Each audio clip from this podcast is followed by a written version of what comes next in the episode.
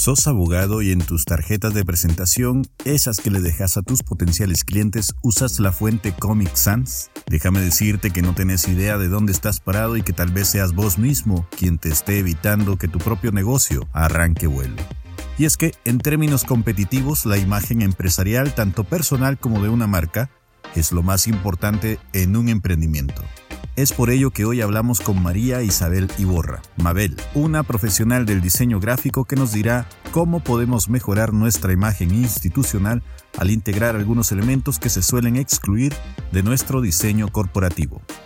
Hola, yo soy Diego Murcia de bitextuales.com, donde resolvemos tus necesidades de contenido y traducción de documentos. Para más información visita www.bitextuales.com. Eso es B de barco y de iglesia textuales de texto. Estás escuchando Secreto a Voces. Antes de comenzar, necesito comentarte algo. Por motivos de fuerza mayor, contrario a lo que venía haciendo en episodios pasados, este podcast se estará actualizando todos los lunes cada dos semanas. Sin embargo, debido a la gran cantidad de entrevistas que estoy realizando últimamente, estoy considerando hacerlo semanalmente. Veremos qué pasa y qué dice el tiempo. Mientras tanto, suscríbete a mi podcast para que no te perdas ninguno de los contenidos que te ofrezco. Mabel Iborra es ilustradora, diseñadora gráfica, profesora de dibujo, otaku y runner. También es la coordinadora del Salón del Manga y Cultura Japonesa de Alicante, España, un evento que este año alcanzó la cifra récord de 32.000 asistentes. Con ella hablamos sobre cómo muchos emprendedores desprecian la reputación gráfica de su empresa y descuidan la forma como se ven frente al público. Para evitar caer en este pozo sin fondo, la clave está en diseñar una marca que el usuario final reconozca, ya sean estas ideas, valores o imagen, con un solo vistazo, con colores o fotografías, o todo eso en conjunto. Para hacer esto posible, Mabel dice que a la hora de contratar a un especialista que se encargue del diseño de esta imagen, hay que enfocarse en cuál es el sector al que se quiere llegar para que ellos decidan que es tu producto el que quieren comprar y no el de la competencia. Hablando de ellos, es una buena idea que le investigues y que hagas lo que ella no está haciendo u ofreciendo para destacar como una marca líder, aconseja Mabel. Vamos a escuchar lo que tiene que decir. Mabel, gracias por atender a mi llamado. Hola Diego, ¿qué tal? Buenas tardes. ¿Cómo te convertiste en la marca personal que sos hoy? ¿Cuál fue el camino que seguiste para convertirte en la artista gráfica que conocemos a través de las redes sociales? Bueno, tenía, bueno, jovencilla y tenía pensado a ver qué quería estudiar, qué quería realizar. No tenía muy claro mi camino, entonces, eh, bueno, en un momento dado alguien me habló del tema de estudiar diseño gráfico, marca gráfica, cartelería, tipografía, logotipos y me, me llamó mucho la atención, entonces decidí que como a mí siempre me había gustado dibujar desde pequeña y siempre me había fascinado el tema de las letras el tema de los carteles, el tema de los logotipos, las marcas, pues que bueno, quizá, quizá mi camino a seguir estaba, estaba por ahí. Entonces, eh, ahí terminé. Luego seguí también otro tipo de senderos que se me abrieron en un momento dado.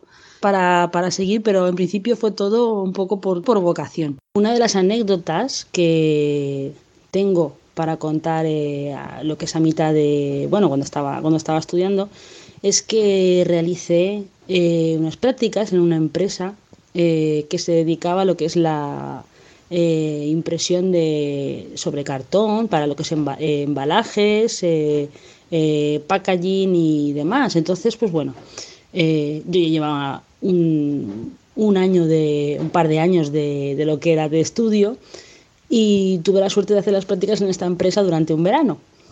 Eh, ¿Qué ocurrió allí? Pues que conocí a otro gran maestro que mm, me hizo ver lo mismo que, me enseñaron mis profesores en la escuela. ¿Qué era? Bueno, pues cuando llegué allí tenían un ordenador preparado para mí, pero me dijo, eh, vale, bien, el ordenador, pero tú todavía no vas a encender el ordenador. Eh, lo que vas a realizar es cogerte esta libreta, este lápiz, eh, y vas a empezar a hacer bocetos de lo que es eh, las cajas. Allí principalmente lo que se hacía, hacía todo tipo de packaging, de pero eh, lo que más se realizaba era la impresión de cajas de cartón que iban todas al sector, al sector más de lo que es de la fruta, de verdura.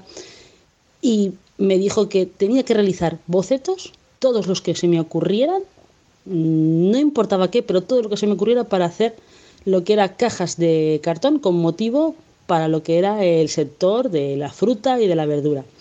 Así que mm, prácticamente me tuvo, así como unos 10 días, estuve de prácticas, eh, estuve poquito tiempo, fue algo más de un mes, eh, estuve 10 días eh, primero sin tocar el ordenador y solamente enfrentándome a lo que era el papel y el lápiz y dejar fluir las ideas. Creo que ese también fue un momento clave. Desde entonces eh, yo no sé empezar un trabajo si no es con un papel y con un lápiz. Mucho de lo que haces tiene que ver con crear cosas de la nada o darles vida, por así decirlo.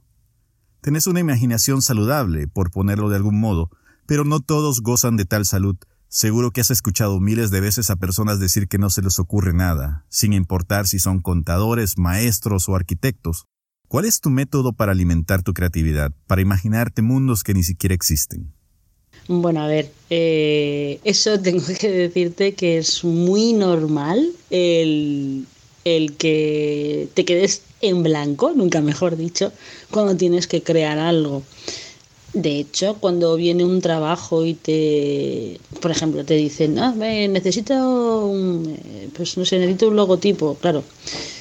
Es decir, vale, ¿y qué hago yo ahora? Aunque recopiles información, siempre estás, eh, no viene de la nada. Yo, eh, me, a, bueno, alumnos que les doy clases sobre diseño, siempre les digo que las cosas no vienen así por arte de magia. Entonces, ¿cuál es la clave o el método que sigo yo, el método es información. ¿Qué quiere decir información? Información quiere decir eh, ver carteles, ver otros trabajos, ver otros artistas qué es lo que hacen, no para copiar, ojo, eh, no es copiar como tal, sino ver qué, recursos eh, tienen o qué solución le dan a, un, a una idea ver sobre todo eh, la competencia. Es importante ver la competencia de un sector al que le vas a hacer un cartel o le vas a hacer un logotipo o vas a hacer una página web. Es, creo que es esencial, es importante ver la competencia, qué es lo que hace, por si tú puedes mejorar eso eh, de cara al cliente que te lo pide o saber un poco qué tendencia se sigue. ya digo, Mm, es, eh, lo ideal es informarse. ¿Cómo? Pues a día de hoy tenemos mucha facilidad con lo que es eh, Internet. En Internet puedes eh, buscar, puedes buscar carteles, puedes buscar imágenes, puedes buscar fotografías, puedes buscar logotipos, marcas que tienen que ver a lo mejor con lo que te están pidiendo y puedes analizar y pensar ahí qué es lo que quieren, qué es lo que quieren transmitir. Libros. Es importante, creo que es muy importante. Irte a una biblioteca, irte a una librería, eh, ojear eh, libros de arte, libros de diseño, eh, incluso, ¿por qué no?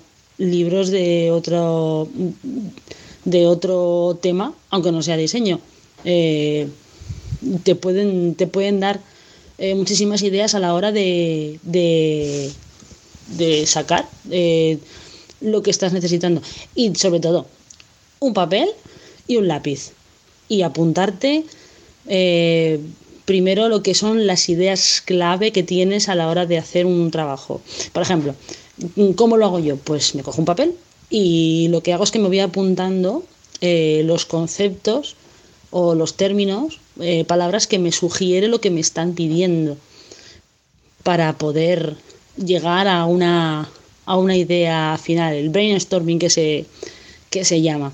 Eh, también es importante hablar, hablar con otros profesionales, incluso hablar con amigos, familiares, para que te digan qué les, qué les, qué les sugiere. ¿Qué les sugiere, por ejemplo, eh, si tú te dicen que tienes que hacer un logotipo de un, no sé, de una bebida? Hablar con, con, con, amigos, familiares, para que te digan qué te sugiere lo que, estás, lo que estás buscando. Por ejemplo, si, si tienes que hacer un logotipo de una, de una bebida o de un producto para, para consumir, pues entonces, ¿qué les sugiere? ¿Qué, les llama, ¿Qué les llama la atención? A lo mejor les llama la atención unos colores, les llama la atención un tipo de, un tipo de texto. Creo que es importante informarse con todos los canales que estén a tu alrededor. Creo que tenemos mucha información y hay que saber, hay que saber un poco eh, cómo también cómo clasificarla. Hay cosas que te pueden servir y otras cosas que no. Pero libros, eh, internet, eh, hablar con profesionales, amigos, eh, familiares, sobre todo buscar un poco la experiencia del usuario, que es al final el que le va a llegar todo eso y tiene que saber qué es lo que le quieres vender. Siempre he pensado que en este mundo tan apegado al multitasking, para triunfar en cualquier rama, uno debe de convertirse en un especialista en un solo producto, aunque luego te diversifiques. Yo sé que es una contradicción, pero si sos bueno para escribir, pienso que debes aprender a dominar este oficio hasta el punto en que ya puedas hacerlo incluso dormido y que te salga con total naturalidad, para luego ofertar ese producto a diferentes clientes. En mi caso yo he sido capaz de vender mis servicios a doctores, oficinas de mercadeo, agencias publicitarias, casas editoriales, universidades. Bueno, incluso esta semana recién entregamos un trabajo que va dedicado a una productora audiovisual. En fin, en este sentido, ¿Cuál es tu visión laboral del mundo? Quiero pensar que vos te especializaste en la ilustración y de ahí diversificaste tu paleta de servicios. ¿O acaso tu método de trabajo es otro? Pues eh, sí, como bien dices, es importante especializarse para que te tengan en cuenta para un trabajo concreto. Mm, soy de las que opina que un eh, alguien todoterreno mmm, puede defenderse. Hay quien lo hace, hay quien puede mm, tocar muchas teclas y ser competitivo, competitivo con ello, pero no es mi caso. Entonces, pues hasta que me di cuenta que lo que tenía que hacer era especializarme en lo que mm, en mi punto fuerte, pues bueno, pasé algunos años hasta que averigüé que se trataba de, eso. Supongo que también viene dado porque sales de estudiar y empiezas a enviar currículums y entonces un día te cogen en una empresa eh, la que, bueno, te dicen el trabajo tienes que realizar eh, y hay trabajo en la que no, que no sabes realizarlo y tú mismo tienes que superarte. Por ejemplo, eh, mi primer trabajo fue una imprenta. Entonces, bueno, yo en ese momento no había eh, maquetado eh, un libro de forma seria. Sí, bueno, había hecho trabajos en lo que era eh, la escuela y demás, pero no sabía realmente defenderme ante tal trabajo. ¿Qué pasa? Bueno, pues que tuve que en un fin de semana buscar libros de cómo eh, manejar ese programa para maquetar lo que era libros y aprenderlo. Eh, fue un poco duro, pero bueno, lo aprendí. Luego trabajé en empresa de diseño web, en la cual yo no tenía ni idea de diseñar páginas web, pero bueno, allí me formaron eh, y aprendí a lo que era el diseño web, pero ojo, estamos hablando del año 2002. Hay muchísima diferencia y ha llovido mucho en cuanto a lo que es el diseño web de principios de los 2000 ahora, la segunda que estamos terminando la, la primera, perdón, la segunda década de, estos años. Eh, entonces, bueno, ahí aprendí código, HTML básico, aprendí lo que era un poco de animación eh, y cómo maquetar páginas web. Eh, estuve bastante tiempo ahí hasta que entonces, pues bueno, se me presentó la oportunidad de, de emprender eh, bien, en ese momento eh, yo no sabía exactamente que eh, tocaba todo. Es decir, podía hacer web, podía hacer gráfico, pero sinceramente era una locura porque luego te das cuenta que hay cosas que no puedes abarcar. Así que tras un pequeño bajón existencial y laboral que tuve, me di cuenta que yo podía eh, seguir el sendero de lo que era diseño gráfico y lo que era logotipo y cartelería. Y años después, eh, años después, eh, bueno, he descubierto lo que es la formación artística y lo que es eh, ilustración básica y dibujo tipo cómic, que es lo que ahora más estoy ejerciendo. O sea que digamos que mm, poco a poco parece que vas encontrando caminos y por los que vas te vas dirigiendo tal y como te, viene, pero por una simple eh, razón que estás cómodo, vas encontrando un nicho y vas encontrando que hay eh, necesidades que no están cubiertas y que quizá eh, si sigues ese camino las puedes, las puedes cubrir. Podríamos decir que empecé lo que es probando el diseño como tal gráfico, lo que era impresión. Luego fui a diseño web Luego eh, vi el tema, aunque el tema de lo que es de dibujo, de cómic y demás, a mí, de, estando en la escuela, pues me gustaba dibujar cómics, dibujaba con otra compañera, en fin, cosillas de juventud. Pero claro, eh, descubrí durante esos años que a mí diseño web pues no es una rama que, me, me guste. Mm, eh, la verdad es que, bueno, eh, yo admiro mucho a todos los que les gusta ese sector y son capaces de llevarlo a cabo. Eh, a mí particularmente pues no me, no, me llama. Es como el 3D. Es fascinante, pero no es un campo que a mí me, me atrae. Miras las necesidades de, lo que, de la gente lo que busca y entonces eh, intentas buscar tu hueco y lo encuentras yo he visto que, bueno, por mi experiencia, eh, he encontrado lo que era eh, la necesidad que tienen algunos de crear su marca, de crear su, su cartelería, de, crear eh, su diseño gráfico particular y luego aparte lo que es la formación artística. Hay mucha gente, muchos jóvenes y muchos, y muchos niños que quieren aprender a dibujar que quieren, muchos adultos que quieren aprender lo que es eh, diseño gráfico, eh, pero básico como tal, las bases. Y ahora mismo es, eh, desde hace unos, unos poquitos años, es el camino que, que llevo ahora mismo. Así que sí, tal y como dices tú, especialización es muy importante para que te tengan en cuenta y para que tú puedas estar, destacar, más, que, más bien destacar por encima del resto. En términos de ventaja competitiva, ¿cuál es el valor añadido que la industria gráfica le da a la empresa en la actualidad? Pues a ver, yo creo que lo importante es que luego el usuario eh, sepa reconocer esa marca donde vaya y que a, primera vista eh, sepa de lo que se trata, sepa el producto lo que es. Aunque luego tú en los anuncios, si, si es una empresa que luego hace anuncios, eh, televisión o radio, eh, no te esté vendiendo el producto como tal, sino te esté vendiendo una forma de vida, o un estilo de vida, o una filosofía de ese producto, pero que haga que, que el usuario lo, lo reconozca. Creo que principalmente está ahí la, la clave en que cuando diseñas, cuando un estudio o una empresa diseña eh, una marca o, cualquier otro soporte gráfico, que el usuario final, eh, que principalmente no sabe de o desconoce, más que no sabes, desconoce o ignora las reglas por las que se rige la industria gráfica y similar, reconozca, reconozca qué es lo que se está qué es lo que te está transmitiendo ese, esa idea, esa imagen.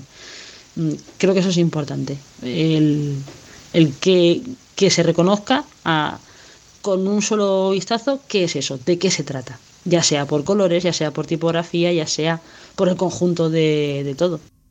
Cuando hablamos de la imagen institucional, ¿de qué deberíamos preocuparnos o en qué deberíamos enfocarnos? Pues bueno, habría que enfocarse en el público al que quieres llegar. Es decir, eh, ¿a qué sector?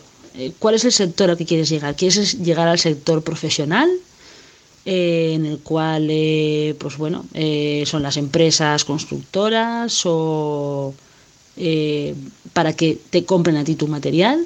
Quieres llegar al sector, a un sector mucho más amplio, es decir, al usuario final, a la persona que va a ir a una, a una empresa constructora a decirle que le haga eh, una obra concreta, por ejemplo, una reforma eh, de, una, de una casa o un añadido en una casa que tienes que hacer, añadir una especie de almacén, una especie de trastero, una especie de garaje, quieres llegar a ese, a ese tipo de público, al usuario final, para que sea él el que le diga a la empresa, quiero este, este producto.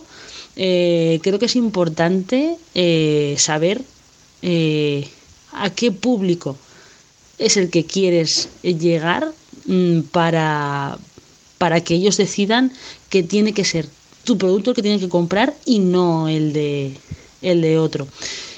Otra cosa importante, tu competencia.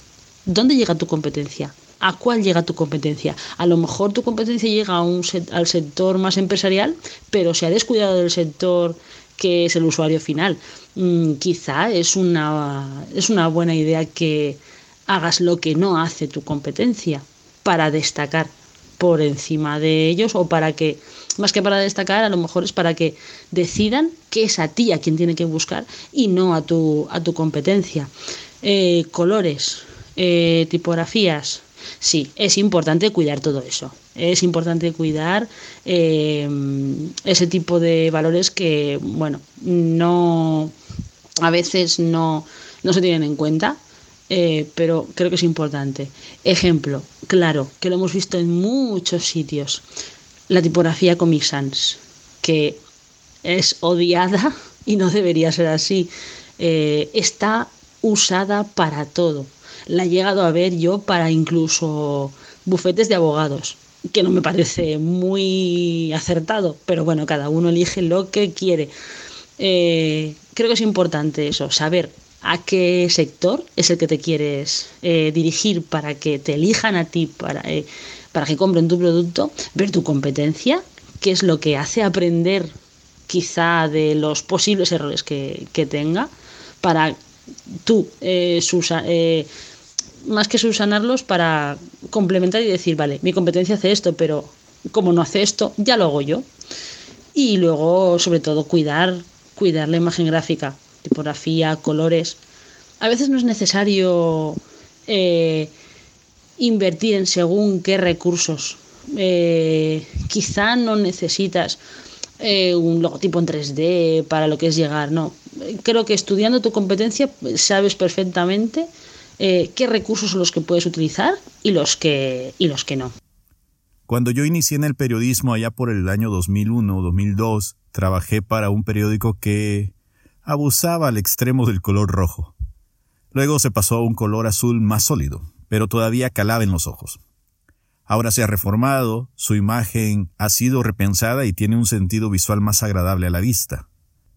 Supongo que el gusto por esto se adquiere, pero muchos que no somos diseñadores ni tenemos nociones básicas de ello lo hacemos por intuición. Por eso te pregunto, ¿es cierto que hay un color para cada persona, consumidor o sector empresarial? ¿Cómo puedo saber cuál es la mejor combinación de colores que puedo usar dependiendo de la psicología de mi audiencia? Bueno, eh, lo primero es mm, informarte un poco sobre qué significa cada color, qué significado es el que, el que tiene, qué es lo que transmite cada uno.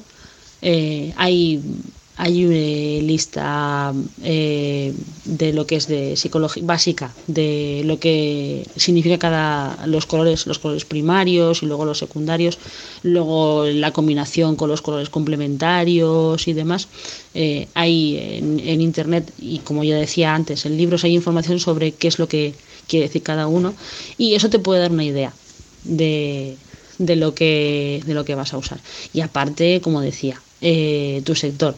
Eh, no se usan los mismos colores en un sector que tiene que ver con la abogacía o las leyes que un sector a lo mejor destinado a lo que es el sector infantil, eh, por ejemplo, o incluso el sector de la mecánica o el sector de la hostelería digamos que mm, viendo un poco ese, lo que es eh, logotipos o marcas de esos sectores, puedes llegar a, una conclusión un poco general qué tonalidades son las que o qué colores son los que usan. Pero sí que es importante saber eh, un poco el significado de, del color a la hora de, de elegir el que sea más adecuado para, para tu marca. Los colores cálidos siempre se asocian a lo que es eh, empresas que puedan ser de ocio, eh, deporte, que tenga que ver con lo que es eh, mm, productos para, para venta más dinámica, siempre transmiten mucho más dinamismo.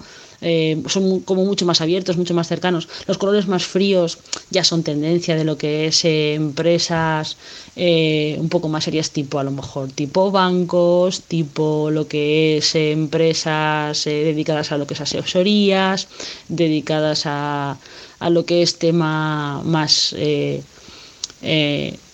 un, poco más recto, como podría, podríamos decir. Entonces, es importante ver en el sector en el que te vas a mover qué colores son los que usan y luego saber un poco de, las, de los colores básicos que, que tenemos, que transmite cada uno y combinación con sus colores complementarios y adyacentes que te pueden transmitir. Desde tu visión personal de la industria gráfica, ¿cuál es el peor error que las personas cometen cuando lanzan al público un servicio, un producto o una marca? Ah, la verdad que la pregunta es ligeramente complicada. A ver, un servicio. Vale, eh, un servicio... Mm, cuando lanzas un servicio, a lo mejor que mm, no lo puedes controlar del todo. Me explico. Mm, si tú hay eh, algún servicio que ofreces a un cliente, pero sabes que no lo controlas al 100%, eh, creo que es un error.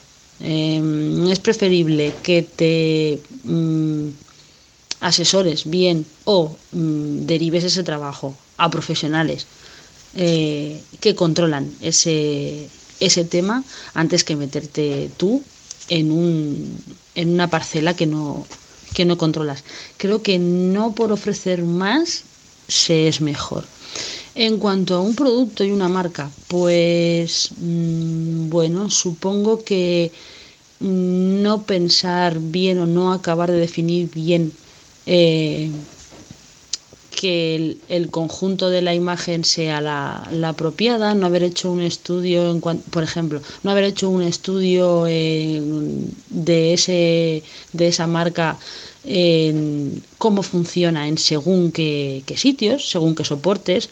A lo mejor eh, esa marca o ese logotipo se ve muy bien en una pantalla, se ve muy bien sobre un papel blanco, pero a lo mejor cuando lo reduces y lo haces más pequeño, pues no se lee bien. O a lo mejor eh, no has elegido una tipografía adecuada, o no has elegido los colores que se deben, o has puesto demasiados elementos dentro de ese, de ese producto. Son detalles que hay que cuidar. Eh, que cuando creas una marca, eh, que se vea bien en todas las opciones posibles, sobre los soportes posibles, sobre una zona oscura, sobre una zona clara, que se vea de cerca, que se vea de lejos. Eh, hay que cuidar todo eso, porque si no, luego puede llevar a confusión y muchas veces la comunidad creativa es muy crítica eh, con, con, este tipo de, de detalles. ¿Qué cosas has aprendido en todos estos años de trabajo que hubieras deseado saber cuando recién estabas empezando? Lo primero que me hubiera gustado que me hubieran enseñado es a valorarme. Eh, es decir, a, que yo misma valorara lo que sé hacer yo, dónde puedo llegar yo. Eh, cada uno somos fuerte o somos tenemos más destreza para unas tareas que otras. Entonces creo que mm, quizá eh, eché en falta es, obvio que te tienen que enseñar eh, todos los campos para que sepas cómo son, aunque luego conforme pasas cursos te centras en un sector u otro, pero sí que probar según donde, donde estés eh, y demás, sí, por supuesto. Pero creo que es importante que a los estudiantes de diseño se les diga que no han de ser todoterrenos, no han de tocar todo. Es decir, o si se te da bien eh, diseñar o dibujar, puedes tener una destreza para escribir, pero los escritores eh, sois un sector muy importante y tenéis una destreza para dar, dar vida a un párrafo, a un texto. Escritores, periodistas, todos los que os dedicáis a las letras, eh, como mi compañera y amiga, amiga Joana, de la que, a la que saludo desde aquí. Eh, creo que es, es, un mundo que controláis muy bien y, y, a mí me fascina.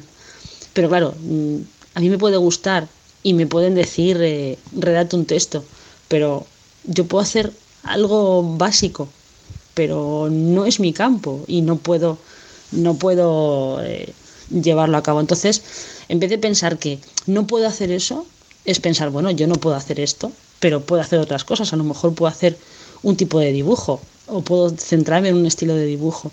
Eh, esa es una de las cosas. Y luego otra de las cosas que me hubiera gustado eh, es el, el, bueno, aprende, el aprender a, echar mano de los recursos básicos que tenemos, no centrarse tanto ya nos lo dijeron en su momento, ¿no? que había que, centrarse más en, más en el papel.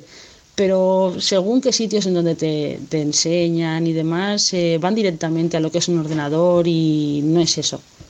Eh, creo que más confianza en ti mismo, valorarte eh, y saber que es importante que confíes en profesionales de estos sectores para hacer, para llegar a un, a un, a un objetivo a un objetivo final. Creo que eso es lo que me hubiera gustado que me, que me hubieran enseñado. Y por supuesto que todos tenemos cabida. Somos, somos muchos, eh, cada uno es distinto, cada uno se dedica a una parte y entonces hay que ser competitivo, pero que todos tenemos cabida dentro de, un, de una forma u otra, dentro del sector gráfico o dentro de otro sector. Otra de las cosas que me hubiera gustado que me enseñaran era, era a decirme cómo valorar tu trabajo. Una cosa es valorarte, es decir, el que tú sepas que eres válido para según qué sectores, y otra es saber lo que cuesta tu, trabajo, porque eso en realidad creo que nadie sabe y a día de hoy todavía hay mucha gente que no sabe cuánto cobrar por sus servicios. Entonces, eh, eso creo que es importante, el saber cuánto vale tu trabajo, cómo tienes que valorarlo. Está claro que, bueno, cada uno lleva su método según sus gastos, según eh, su tipo de inversión, pero eh, aprender, eh, aprender cómo, cómo hacer esos cálculos, qué tengo que, saber para poder sacar cuáles son mis gastos, cuáles van a ser mis beneficios, cuál va a ser mi, mi precio de hora de trabajo, si lo hago por hora, si lo hago por proyecto, pero poner valor a tu trabajo. Y sobre todo, mmm, no valorarte a la baja, o sea, no valorar tu trabajo a la baja. Eh, y por supuesto, no trabajar gratis. Gratis en el sentido, a ver, me refiero, hay momentos en los que tú puedes hacer trabajos de forma altruista. Eso es muy loable y está muy bien. Eso ya es decisión tuya, pero el que te venga el típico de, no, como eres mi amigo, me puedes hacer ese trabajo, pones precio de amigo. Mm, no, creo que eso no es correcto y creo que no, que no procede. Mabel, gracias por compartir tu conocimiento y por acudir a mi llamado. Muchas gracias a ti por la oportunidad. Eh, yo, bueno, muy honrada de estar entre esas personas con las que quieres eh, hablar y con las que quieres conocer a nivel profesional cómo es y cómo se desenvuelve. Eh, estoy aquí para el tema que, que quiero resolver. Mm, de sector gráfico, de lo que es eh, dibujo, de formación, estoy a tu disposición, ya lo sabes. Cualquier cosa, Aquí, aquí estamos. Un, un abrazo muy fuerte desde este otro lado.